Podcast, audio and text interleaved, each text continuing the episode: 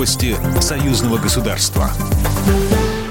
Здравствуйте, в студии Екатерина Шевцова. В Казахстане начался вывод миротворческих сил ОДКБ. Об этом заявил генеральный секретарь Организации договора о коллективной безопасности Станислав Зась.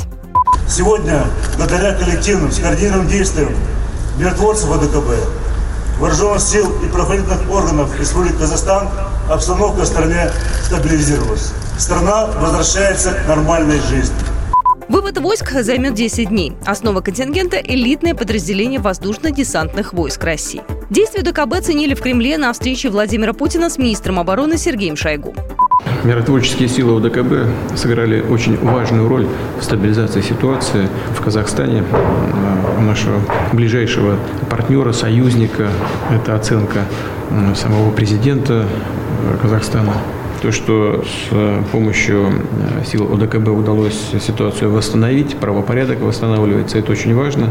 По сути, это первая такая операция сил ОДКБ. Э, объединенными усилиями мы выполнили очень важную задачу.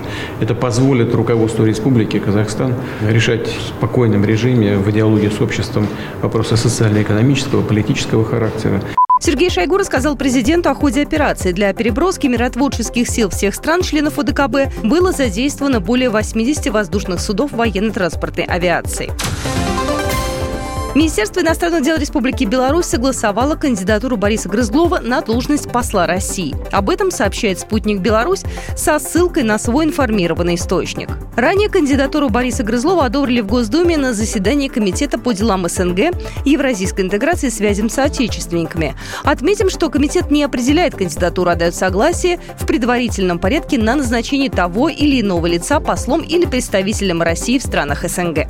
Тогда же стало известно, что представитель МИД Российской Федерации запросил у комитета согласие на отзыв действующего посла Евгения Лукьянова. Грызлов станет десятым руководителем российского диппредставительства в Беларуси. Праздники закончились, но тем не менее на ледовых аренах Минска ажиотаж. Белорусы все чаще стали выбирать активный отдых, и среди самых популярных его видов – это коньки. Покататься можно на площадках и в торговых центрах, а еще в ледовых дворцах. Их в Беларуси около 30. Стоимость сеанса около 200 российских рублей. Аренда коньков чуть дешевле. Программа произведена по заказу телерадиовещательной организации Союзного государства. По вопросу размещения рекламы на телеканале «Белрос» звоните по телефону в России 495 637 65 22. В Беларуси плюс 375 44 759 37 76. Новости Союзного государства.